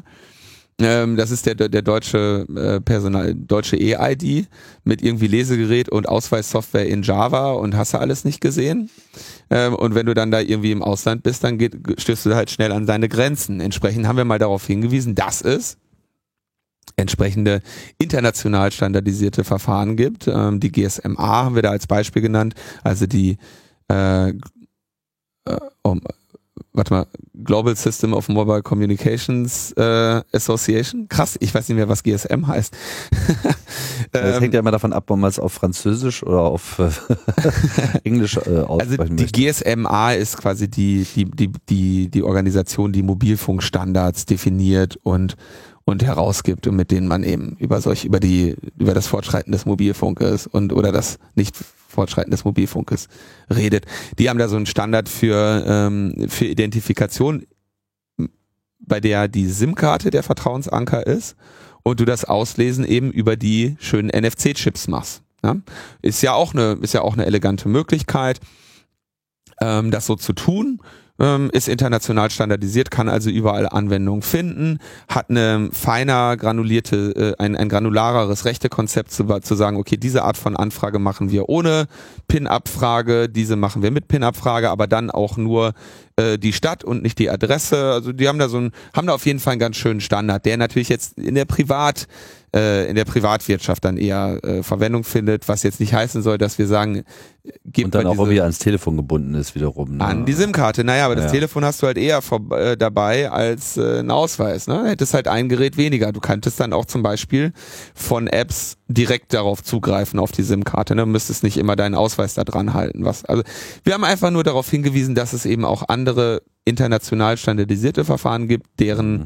Anwendung ähm, gewisse Vorteile hatte. Da wurden wir aber auch nach, ähm, da wurden wir eben auch spezifisch nachgefragt. Weiteres Problem äh, betrifft die Anbieter, denn um diese, um quasi über so einen EID-Reader so eine, eine, eine, Abfrage zu machen, ähm, bräuchtest du ein, äh, brauchst du ein Zertifikat, das dich zum Auslesen, zur Nutzung dieser Funktionen berechtigt als Anbieter. Und da, ähm, das haben sehr wenige Leute ähm, bisher beantragt, irgendwie 200 noch was oder sowas. Ne? Ähm, und das hat die Bundesregierung sich natürlich auch gedacht, ja, ah, wie können wir denn einen Anreiz schaffen, ähm, dass die Leute, die, dass die Leute mehr so Ausleserzertifikate bei uns beantragen. Ah ja, genau, wir machen den Prüfprozess einfacher und geben die einfach raus wie, wie warme Semmeln. Ja? Äh, auch das natürlich irgendwie ähm, nicht besonders cool, weil das am Ende dazu führen wird, dass du äh, dass du diese EID am, am Ende ähm, inflationär verwendest. Ne? Sie wollen also im Prinzip dafür sorgen, dass jeder das irgendwie machen kann und man überall mal eben seinen Ausweis dran hält und das äh, führt natürlich zu einer äh, Überidentifizierung, dass dass du einfach an, einfach überall auf einmal dein Ausweisdokument dranhältst, was du ja heute aus gutem Grunde nur in den seltenen Fällen tust, wo das wirklich mal notwendig ist. Also keine Ahnung, Zutritt zum Deutschen Bundestag, Beantragung eines Passes, äh, was weiß ich, auf dem Boden liegend in der Polizeikontrolle. Ne? Das sind so die drei, das sind so die drei Momente, wo du deinen Personalausweis brauchst. Ne? Fällt mir wieder dieser schöne DDR-Witz ein. ja. Können Sie sich ausweisen? Aber wieso kann man das jetzt schon alleine? Naja. Sorry. Ähm, Entschuldige mich. Jetzt schon. Bei wem auch immer. Aber ich fand den mal lustig. Also die bauen hier eigentlich im Prinzip alle möglichen Sperren ab, alle möglichen Bürger- und Verbraucherschutzgeschichten, die sie vorher hatten, haben halt gesagt, ah, das ist irgendwie sperrig, das, das hindert uns an der Einführung und der, an der Verbreitung dieses Verfahrens und das bauen wir jetzt einfach erstmal ab, weil dadurch können wir das Vertrauen bestimmt ähm, ausweiten. Wenn schon jetzt zwei Drittel der Bevölkerung das nicht haben wollen, dann werden die es bestimmt voll geil finden, wenn wir es ihnen einfach aufzwingen und nicht mehr sagen, was das, was äh, die Risiken sind. Äh, die Risiken lasse ich jetzt mal ähm, gezielt außen vor, denn das ist, ähm, wie sagt man so schön, kanonisch. Könnte auch mal ein Wort nachlesen. Das ist ähm, ein sogenanntes WCPGW. What could possibly go wrong? ähm, ich will aber auch dazu sagen, ich meine, in, auf, in, auf wenige Arten anderen wegen der Implementierung kann man mit so einer Smartcard echt coole Dinge machen. Und es kommt immer darauf an, was man so für, ähm, welche Funktionalitäten man denn in diese Smartkarten einbauen möchte. Ähm, ich habe damals bei meiner Stellungnahme für, der, äh, für das E-Government-Gesetz gesagt, hör mal, ihr könntet doch auch echt so ein richtig schönes S-MIME-Zertifikat auf den auf den E-Perso machen. Und schon gäbe es mal korrekte E-Mail. Und schon gäbe es mal korrekte Ende-zu-Ende verschlüsselte äh, E-Mails mit ähm, sicher verwahrten Schlüsseln, die noch nicht mal ihr auslesen könnt und geschweige denn irgendjemand anders und die man irgendwie zerstören kann. Und so ist, ist echt cool. Ne? Also ähm, als, als Vertrauensanker für verschlüsselte E-Mails sind so Smartcards immer noch das Beste, was du haben kannst. Ne? Du willst eigentlich deinen Key gar nicht auf dem Device haben und da bist du gut beraten, den auf so einer Smartcard zu haben. So die die ähm, Elite-Hacker weltweit äh, äh, nutzen Smartcards zur Aufbewahrung der der der wichtigsten des wichtigsten Key-Materials so. Das wäre eine super coole. Zum Beispiel Bitcoins. Ne, da kannst du viel drauf machen. Wäre alles super. Also ist halt Hardware-Security, nicht mehr irgendwelche Software-Fu, sondern das ist nochmal eben eine andere Ebene. Ähm, auch da gibt's natürlich wiederum Angriffe und sowas, aber da bist du schon auf einer ganz anderen Ebene und es wäre echt mal geil gewesen, wenn jetzt 50 Millionen ähm, Bürger in dieser Zeit die Gelegenheit bekommen hätten, ähm, quasi eine, eine verbriefte Identität zu haben, die der, die du bei der vom Bürgeramt oder wo auch immer du dir deinen deinen Ausweis holst, ähm, verbrieft hast, dass du weißt, wenn ich jetzt an diesen Schlüssel verschlüssel, ne, der, ähm, der gehört wirklich Max Mustermann. Ja, und ähm, der ist so gut wie ausgeschlossen, dass jemand anderes Zugriff drauf hat oder nach, nach den besten Möglichkeiten ausgeschlossen. So, man könnte damit auch coole Sachen machen, aber stattdessen äh, macht man halt so einen, so einen halbgehangenen äh, nationalen Alleingang, der, an dem wieder keiner Spaß hat und macht, bricht am Ende alle möglichen ähm, vertrauensbildenden Maßnahmen ab, weil man gemerkt hat, ähm, das ist nicht gelungen, wir müssen es den Leuten jetzt einfach zwangsweise überhelfen. Ja. Mhm. Weiterhin, wie das immer so ist, kann man in seinem Gesetzentwurf natürlich so ein paar andere Sachen unterbringen. Zum Beispiel ähm, sagt man, ab jetzt dürfen dann die, nicht ab jetzt, Entschuldigung, das ist ein Fehler, ab 2025, 2021 ähm, dürfen dann äh, die Geheimdienste auf unsere, auf die äh, Daten, die wir dabei gesammelt haben, nämlich die biometrischen äh, Ausweisdaten, zugreifen. Ach. Ja, Schon heute stehen nämlich die digitalisierten Pass- und Ausweisbilder der Polizei zum automatisierten Abruf zur Verfügung. Und ähm, jetzt sollen das bitte auch ähm, die Geheimdienste äh, dürfen. Zwar erst ab, ab äh, 2021 ähm, und kriegen dann also einen unmittelbaren geheimdienstlichen Zugriff auf die Daten in den Meldeämtern. Also lange brauchen sie wahrscheinlich noch, um die passenden Datenbanken aufzubauen. Bis, naja, und die Protokollierung des Zugriffs ähm, erfolgt natürlich auf Seiten der Geheimdienste. Ja, weil und ja nicht geheim. auf Seiten der Meldeämter. das ist ja Geheimdienst, ne? so, das heißt, ähm, du, du liest irgendwie die, so diesen Gesetzesentwurf Entwurf durch und denkst irgendwie, okay, EID hin oder her und am Ende steht halt da irgendwie drin, jo, alles klar, ne? Mehr oder weniger äh, bauen wir ähm, eine, diese schöne ähm, Biometriedatenbank mit Vollzugriff der Geheimdienste noch nebenbei, steht auf Seite, hast du nicht gesehen. Aber welche Informationen können Sie denn dann abfragen? Na, ähm, also äh, die, das ursprüngliche war ja, dass diese Daten gar nicht digital aufbewahrt werden sollen. Das hat sich geändert und ähm, jetzt muss ich natürlich gerade, ich, ich habe gerade nur die Frage gestellt. Nee, ich habe die Stellungnahme auf, aber ich habe hier auf dem Desktop natürlich noch die ähm, den Gesetzesentwurf liegen. Ähm, der der tatsächliche, also es, der ist auch wieder als Diff geschrieben. Ne, Artikel 2 weitere Änderungen des Personalausweises Ausweisgesetzes zum 1. Mai 2021.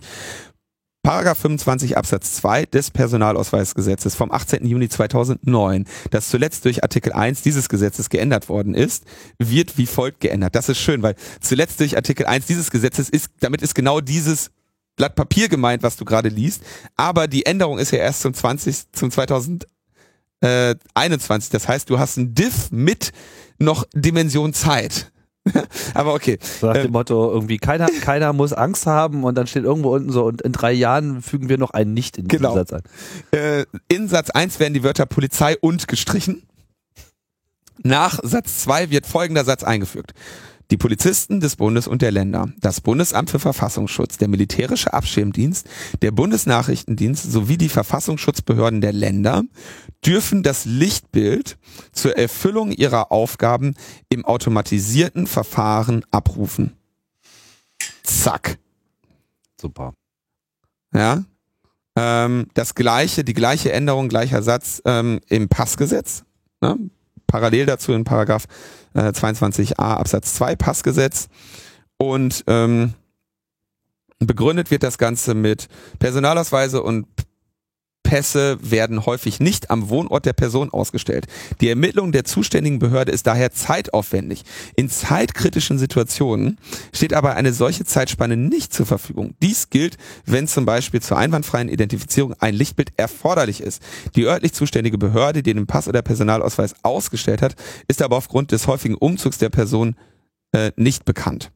Eine Abfrage der in Betracht kommenden Stellen auf manuellem Weg scheidet aus. Bla bla bla bla bla. Dezentralisiert ist uns alles zu kompliziert. Wir machen einfach eine zentrale Biometriedatenbank und speichern und dann das alles das, auf Vorrat. Ja, dann geht da schwuppdiwupp und dann haben wir eine ähm, tatsächlich, und wir mussten es auch mehrmals lesen, ja, eine zentrale äh, Datenbank mit den, mit den biometrischen Bildern.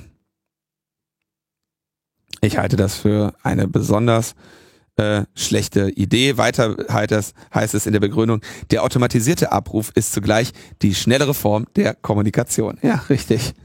Ja. Verwaltungsaufwand reduzieren. Ja, Ja, genau, Lean Management, damit machen wir den, der Staat wird äh, schlanker, indem er sich mehr Daten anfrisst. das ist wirklich, ja, ist wirklich skurril, skurril ja. Seufzt. Und da, wir sind eben dahin gekommen von einem Punkt, wo, wo irgendwann mal behauptet wurde, oder wo irgendwann einmal der Stand war, die werden überhaupt nicht gespeichert. Ne? Dann würden die irgendwann digital und dann, ja, und dann ja, wir lassen die mal dezentral an der Behörde liegen. Ja, und was sie jetzt haben wollen, ist eben ähm, Haben wir alles. eine zentrale Datenbank der, der Lichtbilder.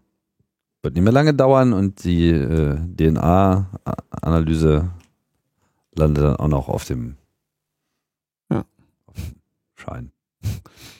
Also der, der Super. Zustand, für, der, für der, sowas muss ich mich jetzt muss ich beantragen, ja. Der Zustand war bislang ähm, war das nur per Anfrage oder in Ausnahmesituationen, etwa wenn die Ausweisbehörde nicht erreichbar war, möglich. Jede Anfrage wurde durch die Meldeämter protokolliert. Die Geheimdienste konnten somit von Dritten kontrolliert werden. All das fällt halt weg. Ne? Mhm. Tja, und da hast du dann eben die äh, die biometrischen Informationen eben auch mit drin.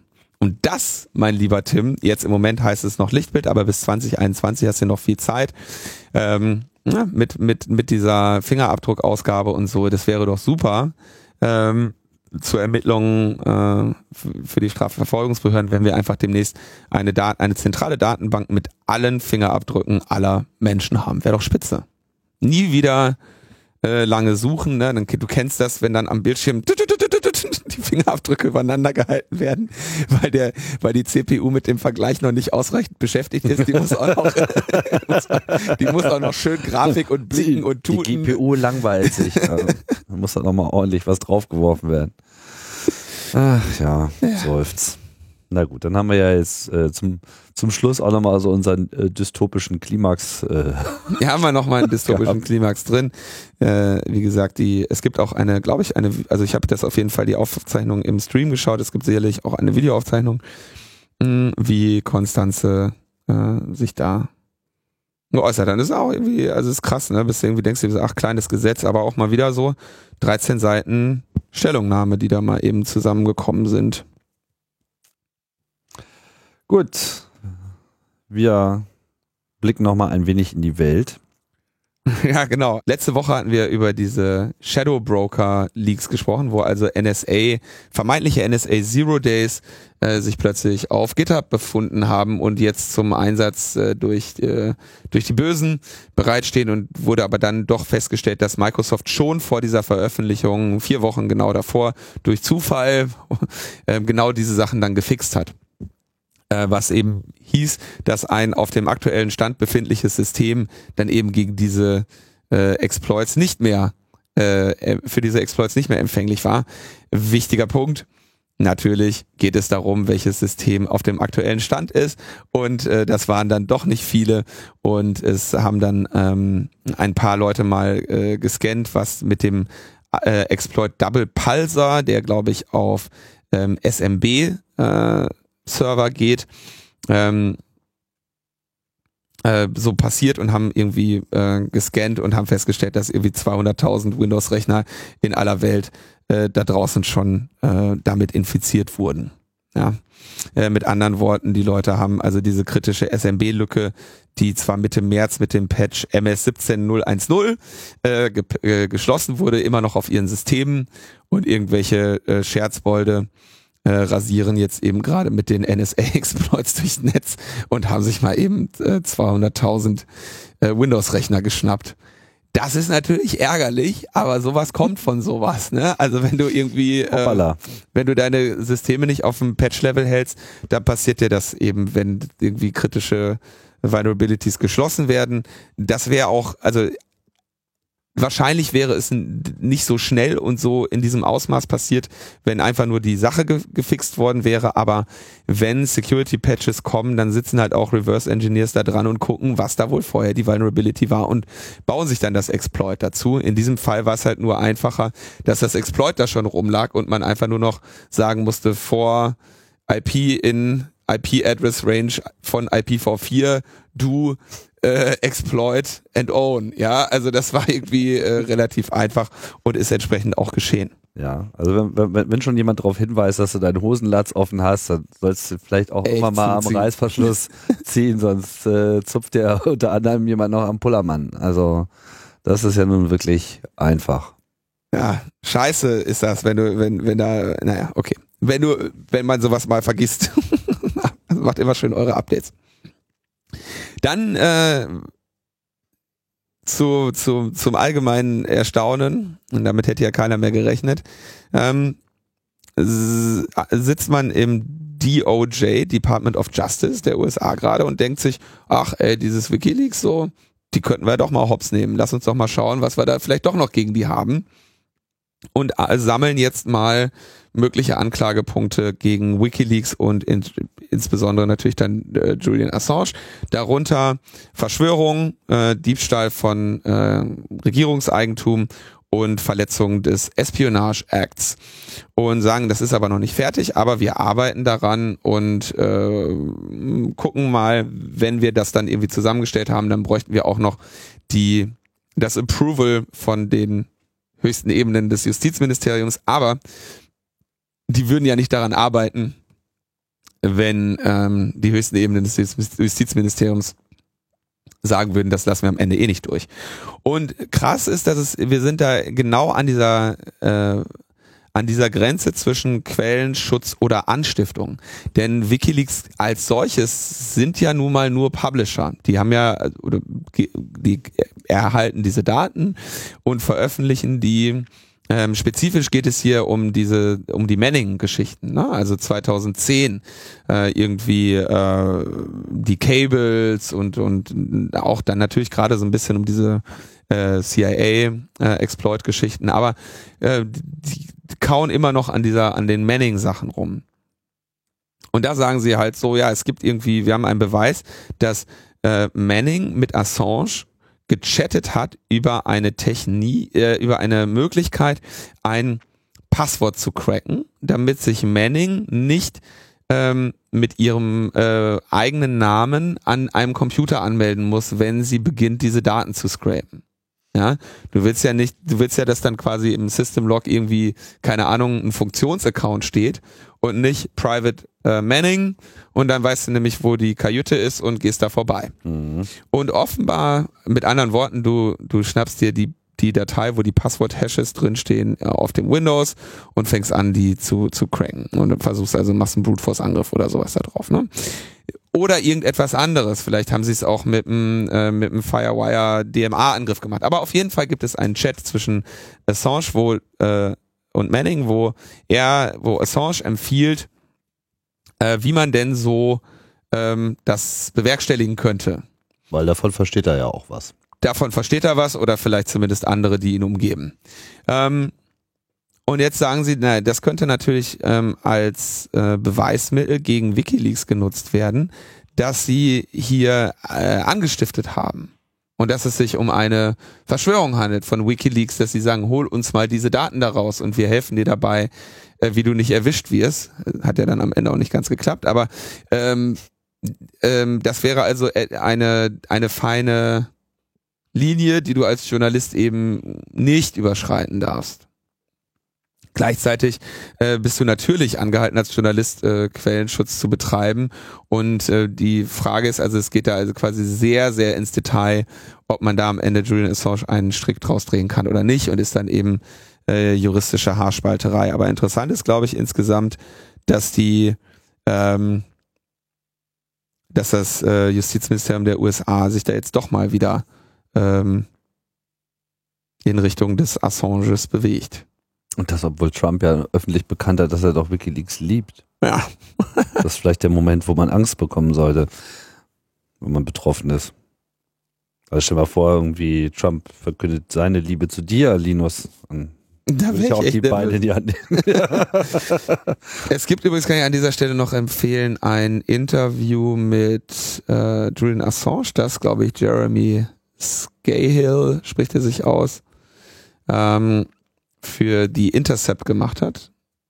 Oder täusche ich mich? Ja, doch, das müsste Intercept gewesen sein. Gibt es also ein Interview mit Julian Assange, wo er auch ähm, dazu befragt wird, was denn, wie er denn so seine Rolle in dieser Trump-Geschichte bewertet. Und ich meine, äh, die Position, die Assange da vertritt zu seiner eigenen Rolle ist nicht, oder zu der Rolle von WikiLeaks ist natürlich klar. Sagt hier, wir haben äh, Daten bekommen, wir sagen, wir veröffentlichen die, wir haben die geprüft und wir haben sie veröffentlicht.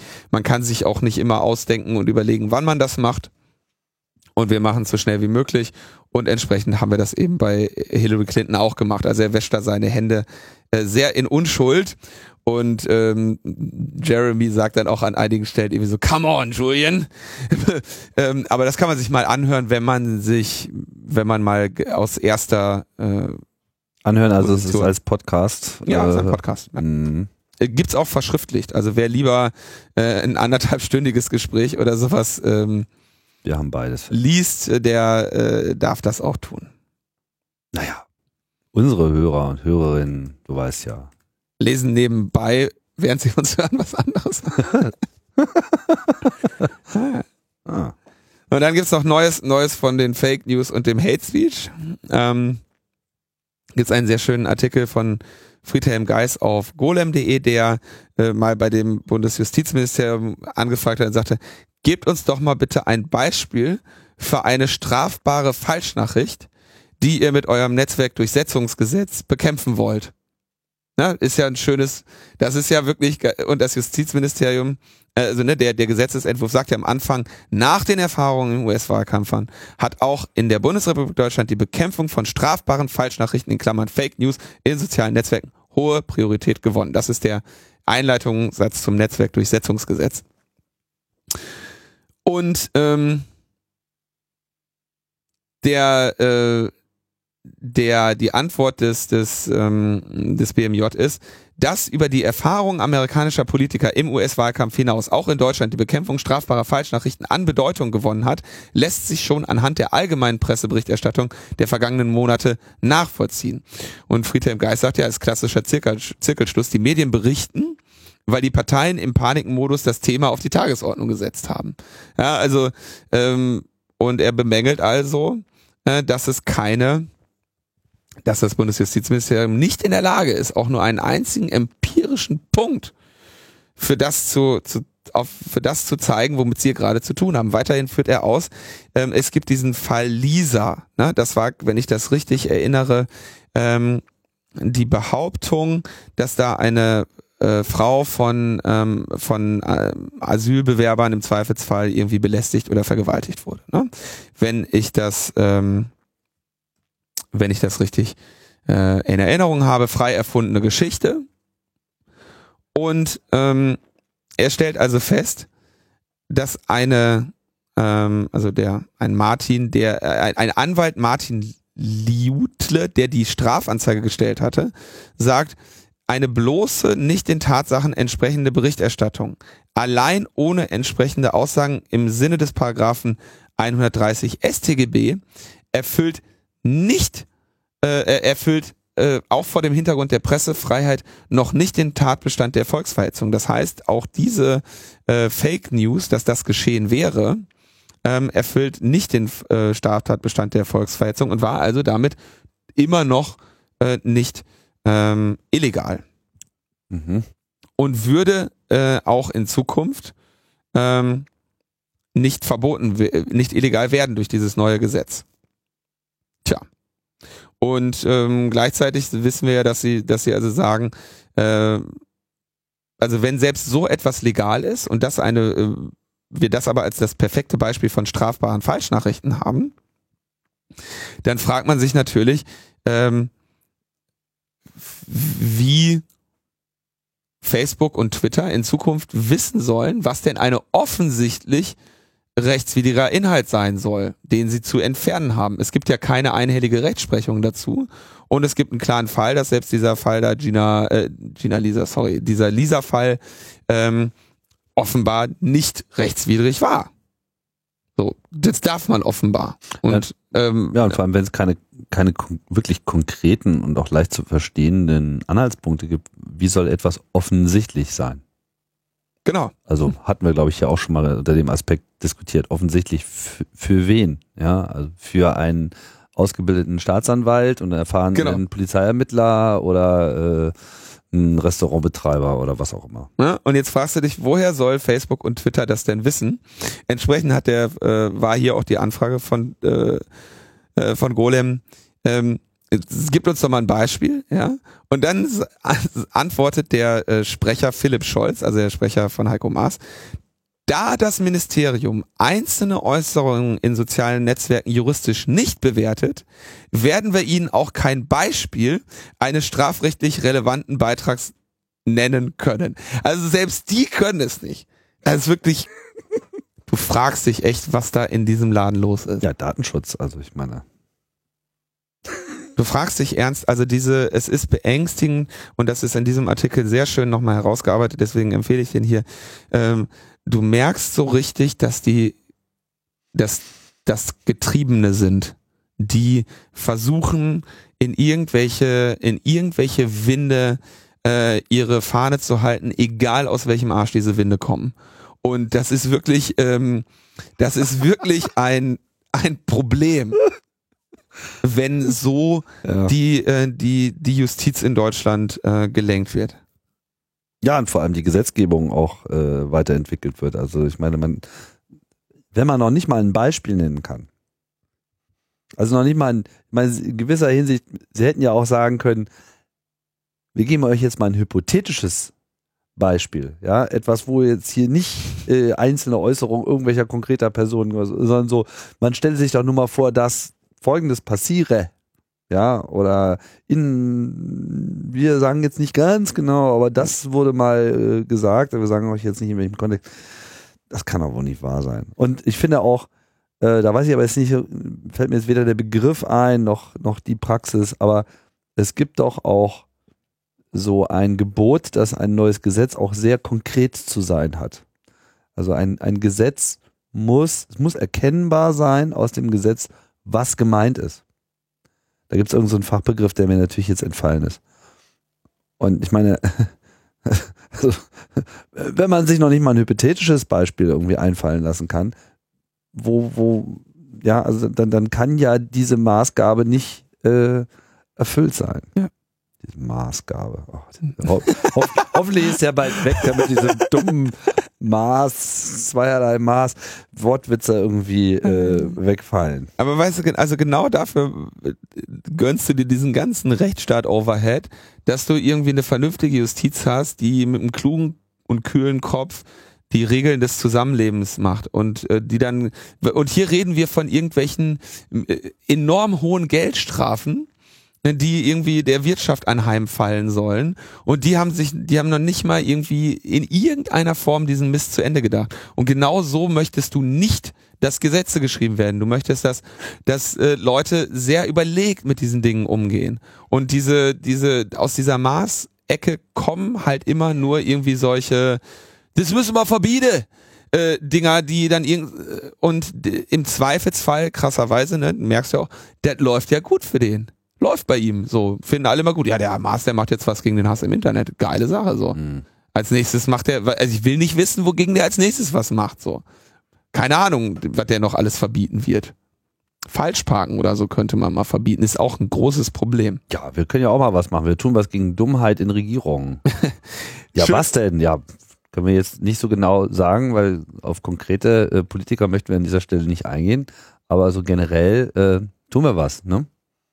Ähm, jetzt sagt er, äh, wird am Ende des Artikels noch zitiert, ähm, Thomas Jatzombeck, der, ähm, würde ich sagen, so der, der Netzpolitiker der CDU in den entsprechenden Ausschüssen vertreten und entsprechend aktiv. Mir fällt kein stärkerer Netzpolitiker irgendwie aus der CDU ein.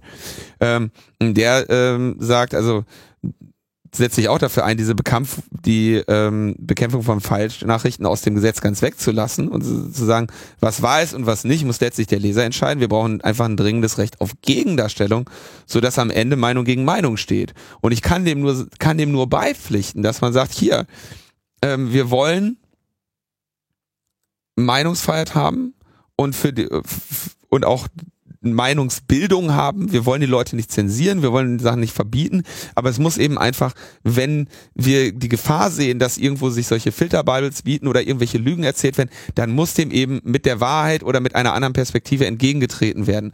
Und viel weiter, denke ich, darf ein Staat auch gar nicht gehen. Ja, zumal man ja, wie wir auch wissen und schon immer gesagt haben, am Ende auch nichts dagegen tun können wird. Also äh, ja. da, da, kannst du noch so viele Gesetze erlassen.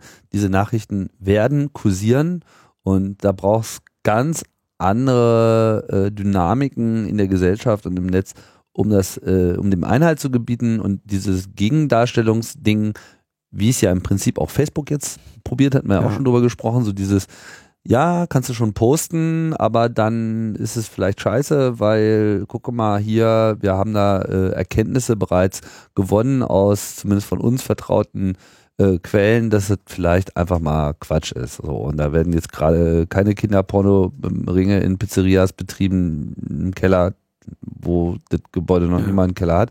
So, ähm, ja, und äh, denk doch mal drüber nach. Und du hast ja auch selber äh, deine Erfahrung mit irgendwie, denk doch nochmal drüber nach, äh, äh, Systemen irgendwie, das, das, das kann im Internet durchaus helfen. So, ne? Trolldrossel. Ja, ja, die Trolldrossel. So, ne? Und, und das, das ist halt auch so. so dieses, ja, kannst schon machen, aber dann ist halt scheiße, denk mal drüber nach. Äh, nimmt einfach, glaube ich, vielen Leuten den Wind aus den Segeln. Und in gewisser Hinsicht würde man, glaube ich, auch den Menschen damit helfen, weil ich glaube, das ist auch so ein Lernprozess.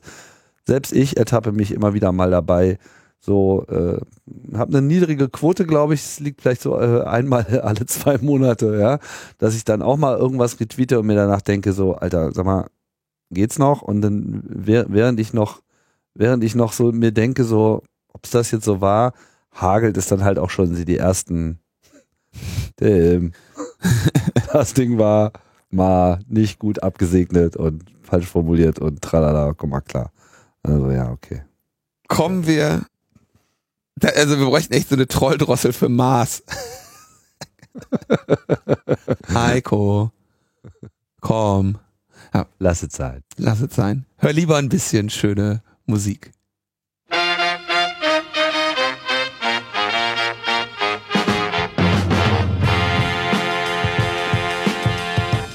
Ja, jetzt äh, muss ich meine An Veranstaltung ankündigen. In dem Fall sogar eigentlich so ein bisschen eine, an der ich selber ähm, Genau, das ist nämlich unser Terminblock. Wer das noch nicht weiß, äh, diese Musik kündigt euch immer an, dass es mal wieder was zu besuchen gibt, was äh, in unserer Empfehlungsliste gelandet ist. Und diesmal ist es so ein bisschen in eigener Sache, oder? Genau, vom 5. bis 7. Mai in Berlin findet nämlich der G23-Gipfel statt. Ähm, muss ich jetzt das Wortspiel erklären? Also der G20, die Vorbereitungen für den G20-Gipfel in Hamburg sind natürlich auf Hochtouren. Äh, in Berlin findet dann dieses Jahr der G23-Gipfel statt. Und der hat es sich zum Ziel gesetzt, äh, viele Menschen und Gruppen, die in verschiedenen Projekten im Spannungsfeld von Kunst, Technik und Politik arbeiten, einfach mal zusammenzubringen. Wir wollen ein Wochenende lang äh, die Zeit nehmen, Kontakte auszubauen, alte Kontakte zu pflegen, äh, und ein bisschen zu schauen, was denn andere so machen und wie man sich denn so vernetzen kann. Also eine gestaltete Welt vernetzen ist das Motto des G23-Gipfels in diesem Jahr. Und äh, wir sind natürlich empört, dass der G20-Gipfel in Hamburg einen billigen Abklatsch unseres Mottos äh, genutzt, nämlich eine äh, vernetzte Welt gestalten. Also so ein Unsinn, ne? Das ist ja totaler Quatsch. ähm, also der G23-Gipfel richtet sich also an Leute, die in irgendwelchen Projekten aktiv sind, äh, die Interesse an Vernetzung, Kooperation und solchen eine, einen Ausbau der, der Aktivitäten und einen Blick über den Tellerrand hinaus ha äh, haben und findet statt vom 5. bis 7. Mai in Berlin. Am 5. fangen wir abends an mit irgendwie so einem, sag ich mal, losen, loungigeren äh, Konzept, dass man so mal aufeinander trifft und ein bisschen auch den nächsten Tag plant. Das Ganze ist also sehr offen gehalten, so Barcamp-mäßig. Ähm, am Samstag ist dann tagsüber der Gipfel und ähm, am Samstagabend ist dann auch eine kleine Party. Diese Party Gipfelparty. Gipfelparty. Die Gipfelparty ist natürlich dann auch äh, anderen Leuten offen, die also sagen, Mensch, ich habe Lust mit dieser mit dieser Crew zu feiern, aber ich habe jetzt vielleicht beim Gipfel selber äh, nicht unbedingt was beizutragen oder oder auch keinen Bock mir das alles zu geben ähm, ist also die Party. Äh, das ist ein Schrei nach Groupies. Äh, die Party wird auf jeden Fall auch, äh, denke ich mal, ganz nett. Die geht dann so wahrscheinlich um 22 Uhr oder so los. Ähm, das Ganze ist in Berlin sehr zentral gelegen und auf der Webseite steht noch nicht, wo das ist, aber ich denke, die paar Tage vorher kann man das echt schon sagen. Ähm, darf ich, ich weiß, jetzt kriege ich jetzt einen auf den Sack, wenn ich sage, wo. Na, hilft es nicht irgendwie? Also Es hilft, ja. Die, die, die Veranstaltung findet statt im Sälchen am Holzmarkt. das ist zentral in Kreuzberg, Ja. Friedrichshain, je nachdem. Friedrichshain, Friedrichshain. Friedrichshain ist Also auf der auf der Spreeseite ist das Friedrichshain oder Mitte. Und Ja, der Bezirk heißt ja Kreuzberg, Friedrichshain. Aber Friedrichshain Kreuzberg heißt der Bezirk. Ich Ach so. Entschuldigung. Ach, Und Kreuzberg ist einfach nur Westfriedrichshain. Ich hole gleich meine, meine Wasserkanone raus. ähm, genau, findet da statt. Ähm, Samstag also äh, tagsüber und Nacht und Sonntag gibt's dann noch so ein bisschen Frühstück und Ausklang und wir freuen uns über interessierte politische Gruppierungen, die da teilnehmen und wir freuen uns natürlich auch über interessierte äh, Solo-Aktivisten, äh, Aktivistinnen und Leute, die Bock haben auf eine schöne Party in Berlin. Dafür haben wir aber einen äh, Vorverkauf. Man braucht also, muss also ein Ticket äh, kaufen, wenn man ähm, dorthin möchte. Tickets gibt's äh, bei uns in den Shownotes oder unter tickets.g23.eu slash g23 slash g23. Ähm, allgemeine Informationen einfach unter g23.eu.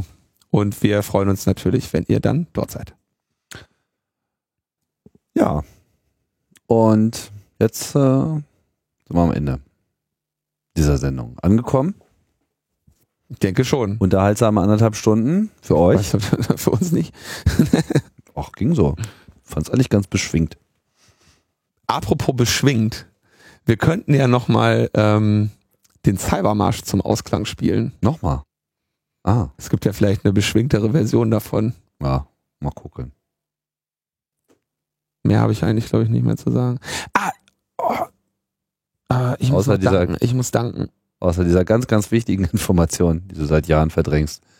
Welche denn? Weiß ich nicht. Kann ich Ähm, sagen. ich muss noch jemandem danken und ich habe es aber jetzt leider ähm, den, ich habe es jetzt gerade ver, versemmelt und mache das beim nächsten Mal. Tut mir sehr leid. Genau. Der Zettel liegt zu Hause. So ist das manchmal. So ist das im Leben eines auf Almosen angewiesene angewiesenen. Trauernerds, da wird's dann Ja. irgendwie, äh, verzettelt man sich manchmal, Leider. wie man so schön sagt. Wir sagen Tschüss, bis bald. Bis dahin, ciao, ciao. Wir haben den Tierschutzverein, wir haben den Kinderschutz, wir haben den Rentnerschutzverein und der ist gar nichts nutz. Wir haben außerdem den Mutterfreudenschutzverband und einen Schutzverband fürs teure Vaterland. Wir haben den Denkmalschutz, wir haben auch den Jugendschutz und einen Schutzverband, der schützen soll vor Schund und Schmutz. Doch es gibt jemand, den man überhaupt nicht schützt. Ich möchte hoffen, dass man mich da unterstützt. Schützen wir die Polizei vor Verdruss und Schererei. Ein Räuber überrascht wird und das Weglaufen vergisst, ja, wer schützt den Polizist? Ja, wer schützt den Polizist? Oder sagen wir, ein Student geht spazieren vorm Parlament. Ja, was denkt sich der dabei? Schützen wir die Polizei.